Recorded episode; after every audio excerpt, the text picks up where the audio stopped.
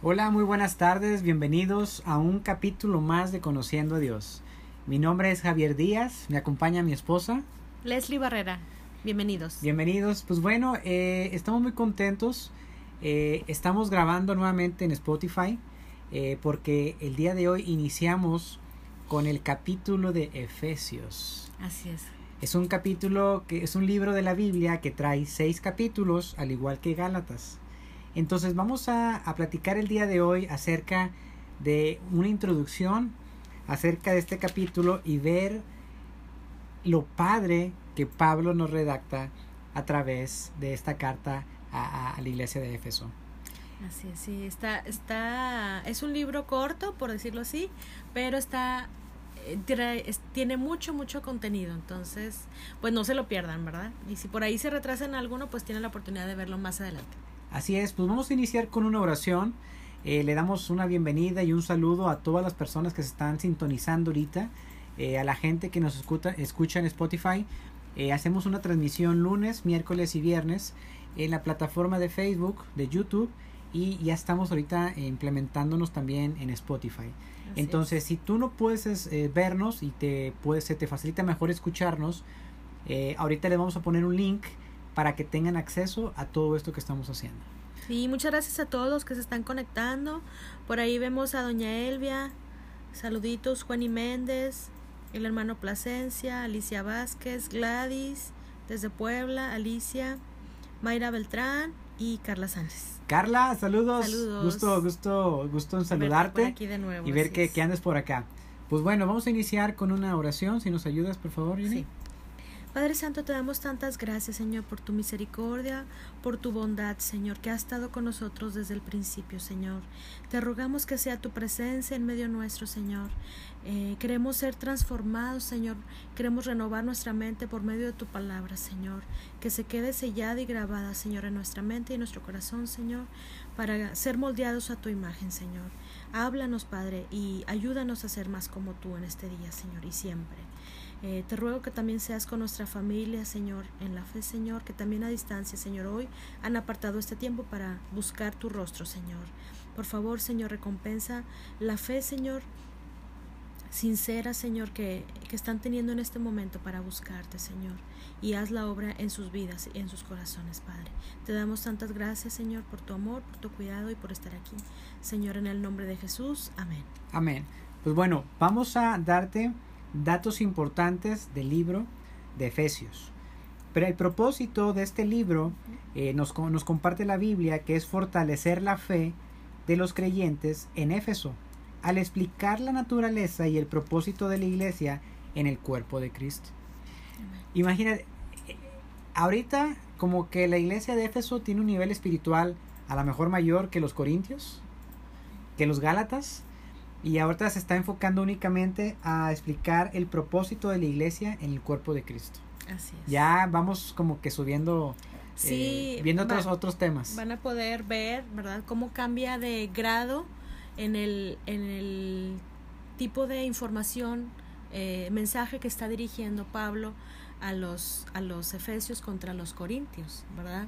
Ya no es así como que lechita, Sí. eh, ya, ya vas tomando más, más consistencia, ¿verdad? A lo mejor ya es papilla o a lo mejor ya es algo más, más consistente, pero ustedes lo van a ir por ahí viendo.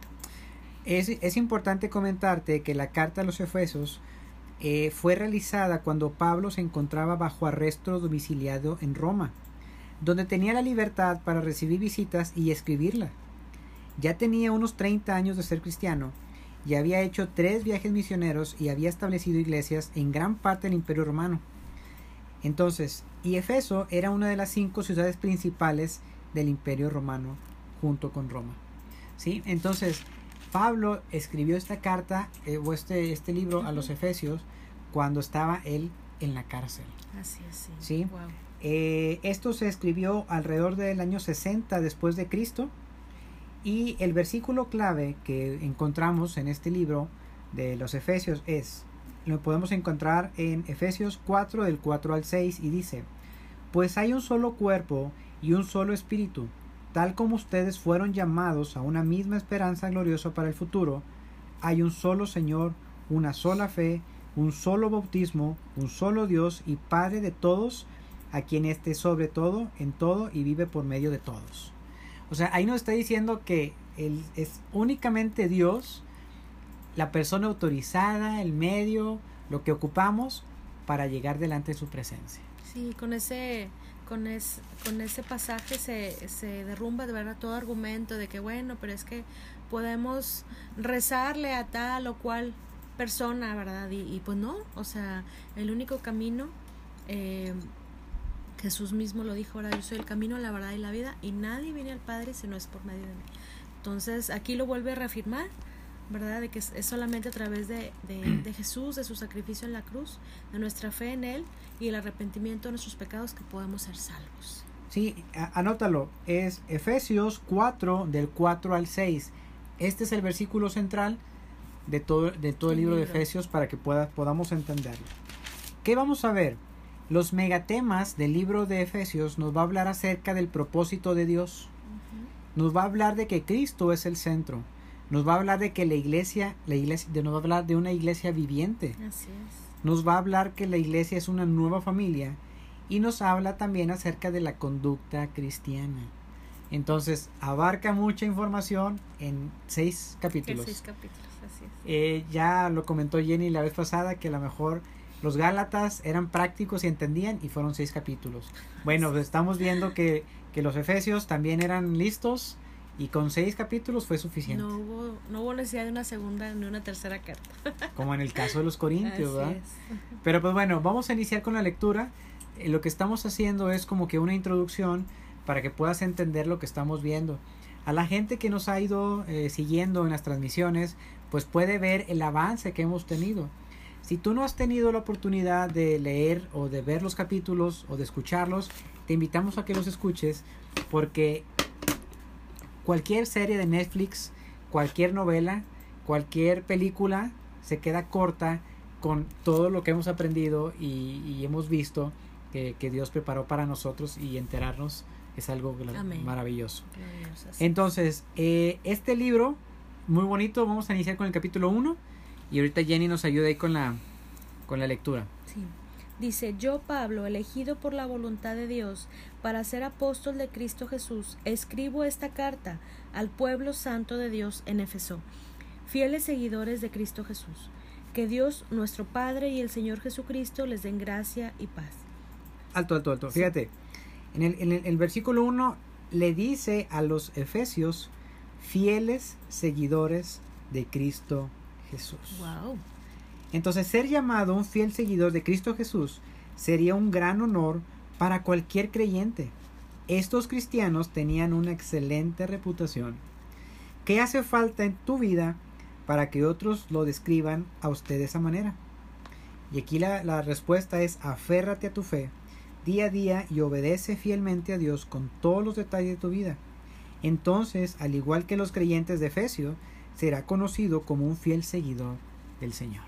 Sí, Entonces, fiel es todos los días, ¿verdad? No nada que, bueno, hoy me va bien y hoy, hoy sí siento seguir al Señor y mañana a lo mejor ya no me va bien. Ay, no, pues ya no, no, ya no quiero, ya no quiero seguir al Señor. Entonces, eso es lo que significa fiel, ¿verdad? Sino ser constante eh, pues ahora sí que no importa lo que estemos viviendo, no importa los procesos por los que tengamos que pasar, que seamos fieles cada día. Pablo a los corintios les llamó niños espirituales. Pablo a los, a, los gálatas les dijo, hey, pónganse las pilas. Y Pablo a los efesios les llama fieles seguidores de Cristo. Te vas viendo como que una madurez conforme vamos avanzando. Entonces, qué, qué interesante, ¿no? Continuamos. Dice, toda la alabanza sea para Dios, el Padre de nuestro Señor Jesucristo, quien nos ha bendecido con toda clase de bendiciones espirituales en los lugares celestiales, porque estamos unidos a Cristo. Incluso antes de haber hecho el mundo, Dios nos amó y nos eligió en Cristo para que seamos santos e intachables a sus ojos. Dios decidió de antemano adoptarnos como miembros de su familia al acercarnos a sí mismo por medio de Jesucristo. Eso es precisamente lo que Él quería hacer, y le dio gran gusto hacerlo. De manera que alabamos a Dios por la abundante gracia que derramó sobre nosotros, los que pertenecemos a su Hijo amado. Dios es tan rico en gracia y bondad que compró nuestra libertad con la sangre de su Hijo y perdonó nuestros pecados. Él desbordó su bondad sobre nosotros junto con toda la sabiduría y el entendimiento. Ahora Dios nos ha dado a conocer su misterioso plan acerca de Cristo, un plan ideado para cumplir el buen propósito de Dios. Y el plan es el siguiente. A su debido tiempo Dios reunirá todas las cosas y las pondrá bajo la autoridad de Cristo, todas las cosas que están en el cielo y también las que están en la tierra. Es más, dado que estamos unidos a Cristo, hemos recibido una herencia de parte de Dios, porque Él nos eligió de antemano y hace que todas las cosas resulten de acuerdo con su plan. Aquí esta parte nos habla de algo muy, muy, muy interesante. Tremendo, así es. La parte final de este versículo que está leyendo Jenny, que leyó hasta el versículo número 11, nos está diciendo que Dios nos predestinó. Dios ya sabía que Él iba a rescatarnos. Dios ya sabía que Así tú es. ibas a nacer. Dios ya sabía y sabe lo que va a pasar. Entonces a Dios no se le pasa nada. Y dice que dice Dios decidió de antemano adoptarnos como miembro de su familia al acercarnos a sí mismo por medio de Jesucristo. Desde antes de la fundación del mundo. Y aquí lo interesante o lo, o lo importante es quién decide tu salvación, quién decide mi salvación. Yo decido ser salvo. Mm. No, Dios, Dios lo decidió. de Dios antemano. decidió de antemano que la salvación, perdón, era por medio de él para nosotros. Así es. Y quiero comentarte lo que dice, eh, lo que nos amplía la Biblia de estudio para que puedas entenderlo. Dice, Pablo hace énfasis en que la salvación depende totalmente de Dios al mencionar que Él nos eligió. No somos salvos porque merezcamos la salvación, sino porque Dios es bondadoso y nos, da, y nos la da gratuitamente. Nosotros no fuimos, no influimos en su decisión de salvarnos. Él nos salvó de acuerdo a su plan. Por lo tanto, no podemos atribuirnos el mérito de nuestra salvación, ni hay oportunidad para que nos sintamos orgullosos. El ministerio de la salvación se originó en la mente eterna de Dios, mucho antes que existiéramos. Es difícil entender cómo Dios pudo aceptarnos, pero gracias a Cristo somos santos e intachables. A sus ojos Dios nos ha elegido. Al, per- al pertenecer por medio de Jesucristo, nos ve como si nunca hubiéramos pecado. Lo único que podemos hacer es darle gracias por su maravilloso amor. Wow. Entonces, gracias a que Dios nos eligió y nos predestinó de antemano, podemos recibir esa salvación que Él nos está dando. Qué tremendo. Y tú no tienes que hacer nada. Nada. Hay gente que se esfuerza y que hace buenas obras y que tiene que cumplir la ley y que tiene que hacer esto y que tiene que ser mandas y que tiene que ser lo otro. En la Biblia, como lo hemos visto, tú no tienes que hacer nada. Lo único que tú tienes que hacer es aceptar al Señor. Y es el ejemplo que yo les doy. Si tú tienes tu equipo celular, tu equipo celular tiene wifi. Y yo tengo wifi y mi esposa tiene wifi, todos tienen wifi, pero cuando tú no tienes el Espíritu Santo, que más adelante lo vamos a platicar, eh, el Espíritu Santo es el internet o es el modem principal que te conecta a la fuente de, de- de información, que en este caso es Dios. Cuando tú te conectas con Dios, haz de cuenta que te llega el internet, te entra la señal, y si tu teléfono está todo desactualizado, viejo, o, o le falta antivirus, o X, viene el internet y te pone al día. Eso es lo que hace el Espíritu Santo con nosotros. Nos ayuda y ahora sí podemos hacer, ah, podemos hacer las cosas, pero por medio del Espíritu Santo, ya no es por nosotros. Así es. Y, el, y ahorita vamos a ver más adelante que el Espíritu Santo es la garantía de que somos salvos. Wow. Antes de, de- de avanzar, quiero también platicarte algo que nos dice la Biblia. En el versículo 3 dice, y nos habla que Jesucristo nos ha bendecido con toda clase de bendición espiritual. Así es.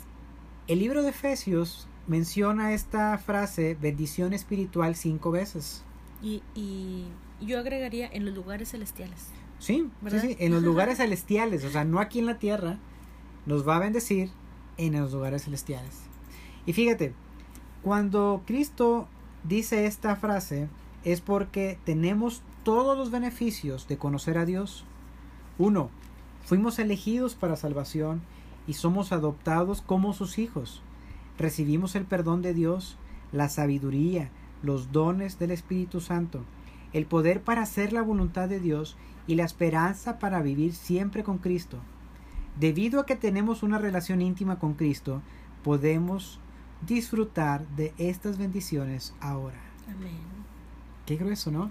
Qué tremendo. Es una bendición especial, es una bendición espiritual que solamente podemos obtener por medio de Cristo. Así es. Amén. Sí, así es. Entonces el libro de Efesios nos da mucha información, nos da cosas así bien prácticas que, que a lo mejor nos batallamos para entenderlos, pero es, es muy, muy sencillo. ¿Sí? Eh, ¿Continuamos? Sí. Dice, el propósito de Dios fue que nosotros los judíos, que fuimos los primeros en confiar en Cristo, diéramos gloria y alabanza a Dios. Y ahora ustedes los gentiles también han oído la verdad, la buena noticia de que Dios los salva. Además, cuando creyeron en Cristo, Dios los identificó como suyos al darles el Espíritu Santo, el cual había prometido tiempo atrás. El Espíritu es la garantía que tenemos de parte de Dios de que nos dará la herencia que nos prometió y, de que nos ha comprado para que seamos su pueblo. Dios hizo todo esto para que nosotros le diéramos gloria y alabanza. Fíjate, en el versículo 14 nos dice, el Espíritu Santo es la garantía que tenemos por parte de Dios de que nos dará la herencia que nos ha prometido y de que nos ha comprado para que seamos su pueblo. Dios hizo todo esto para que nosotros le diéramos gloria y alabanza. Así es, es, es como, sí, aquí lo menciona como garantía, en otras versiones le llama anticipo eh, y en otras versiones le llama arras. O sea, es como cuando, es como cuando en los, en la, el servicio matrimonial, así es, en las bodas se entregan, se entregan las arras en señal de, de la promesa, ¿verdad? De la promesa, del compromiso de que me estoy comprometiendo contigo para que haya una provisión, ¿verdad? Y que voy a estar contigo. Y, y aquí lo maneja, maneja la misma palabra, en otra versión dice arras. Entonces, wow, qué tremenda la provisión del Señor que, que nos proveyó de antemano todos los recursos que nosotros como hijos de Dios íbamos a necesitar para vivir como Él espera de nosotros. Y, y sabemos que no dependemos de nosotros mismos, no depende de nuestra habilidad, de nuestro eh, carácter, de nuestra inteligencia o incluso de nuestra sabiduría misma. Eh, 100% debemos de depender de Dios, eh, del poder que recibimos a través del Espíritu Santo, eh, esa maravillosa tercera persona de la Trinidad, que es Dios mismo y que es la, es la persona eh, del Espíritu Santo que ahorita está con nosotros y en nosotros. Fíjate, nomás para ampliar lo que acabas de comentar, dice, eh, el Espíritu Santo es la garantía de Dios para que, se, para que sepamos que le pertenecemos y que Él cumplirá lo que ha prometido. El Espíritu Santo es como un anticipo, Así un es. depósito, la firma que valida un contrato. Su presencia en nosotros demuestra la autenticidad de nuestra fe, comprueba que somos hijos de Dios y nos garantiza la vida eterna. Amén. Su poder nos transforma y, nos, y, nos res- y- y los resultados son tan solo una muestra del cambio total que, que experi- experimentaremos en la eternidad. Entonces, imagínate lo poquito que hace el Espíritu Santo aquí en nuestras vidas.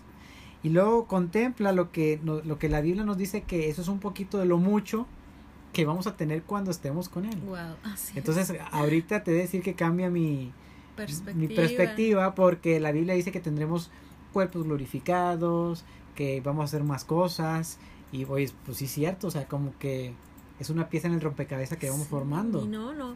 Y por más que tratemos con nuestra mente eh, física, no alcanzamos a, a dimensionar de todo lo que eh, lo que Dios nos ha, nos ha prometido, ¿verdad? Porque a veces las palabras podrían quedarse cortas, eh, por, precisamente porque no alcanzamos a, a- a dimensionar. para todo lo que nos espera eh, en el Señor. Gloria al Señor. Así es. Muy bien.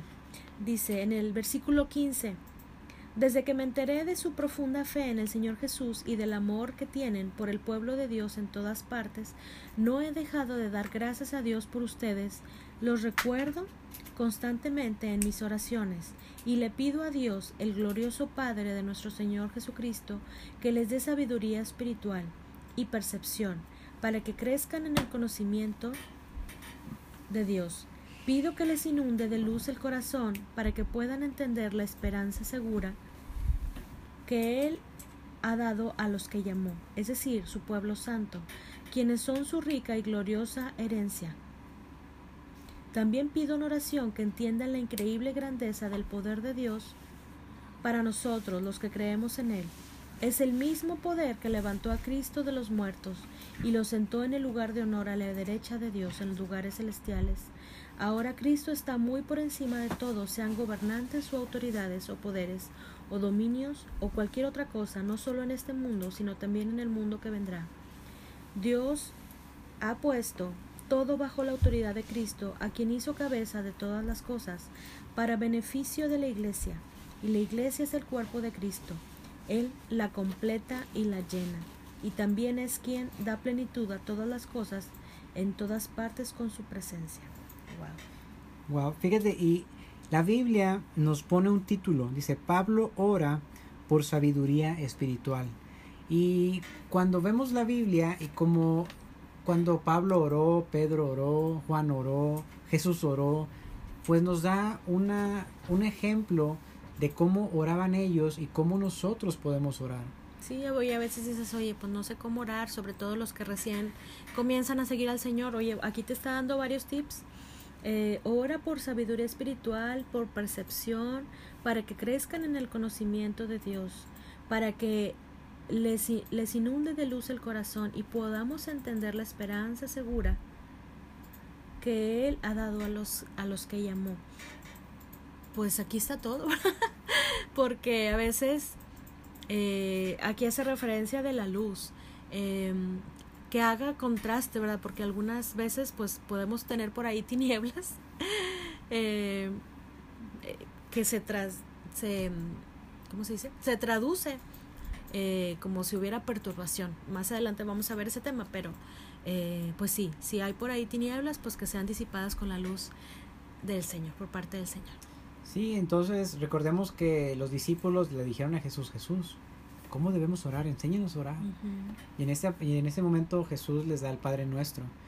Y, y, y, es un ejemplo de cómo es una oración. El Padre Nuestro no es algo como que ya lo oré y ya como que una una como como el juego una una vez por mí por todos mis amigos no Dios quiere escucharnos Dios quiere eh, una, oración una, oración espontánea, que les hemos hablado que tengo mis hijos papá tengo hambre papá tengo hambre papá tengo hambre papá tengo hambre y es pues hasta uno lo cansa verdad no, no decimos que a Dios lo cansamos verdad pero si viene mi hijo oye papá qué te parece si hacemos si hacemos algo ah pues ya cambia la perspectiva y y eso es lo que quiere Dios, es una relación. Así es. Y, algo natural que sale del corazón. Algo que sale del corazón.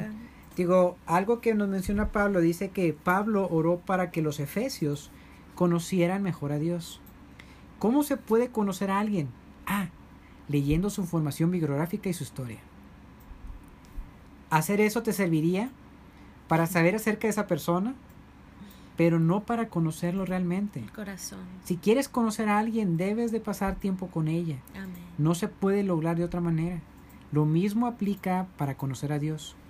Es fabuloso leer la Biblia, las grandes obras de teología o materia devocional, pero nada puede sustituir el tiempo a solas con Dios para conocerlo personalmente. ¿Conoces a Dios o solo sabes acerca de Él? Ah. qué, qué, pregunta tan directa, ¿no? Te, confronta, ¿verdad? De que, ay, te deja pensando. Nosotros, como tú lo sabes, o como puedes eh, encontrar la información de esta página, se llama Conociendo a Dios.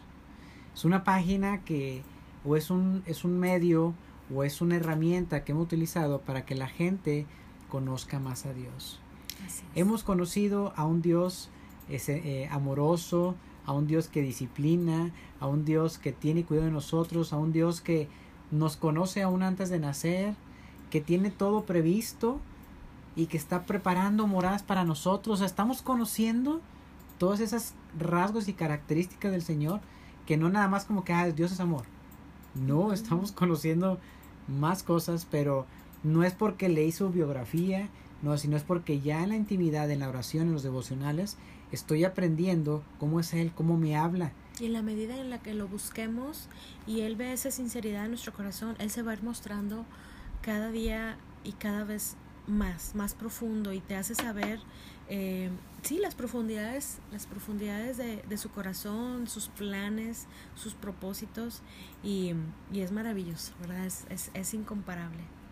Así es. Pues bueno, a la gente de Spotify eh, te invitamos a que nos sigas en redes sociales, eh, nos puedes encontrar como conociendo a Dios. Eh, creo que nos puedes mandar un mensajito si quieres tener más información de nosotros para que puedas conocer más de la Biblia. en Spotify puedes encontrar el libro de Corintios y bueno, vamos a continuar con el libro de Efesios. Entonces te mandamos un fuerte abrazo, que Dios te bendiga y nos vemos aquí el próximo capítulo.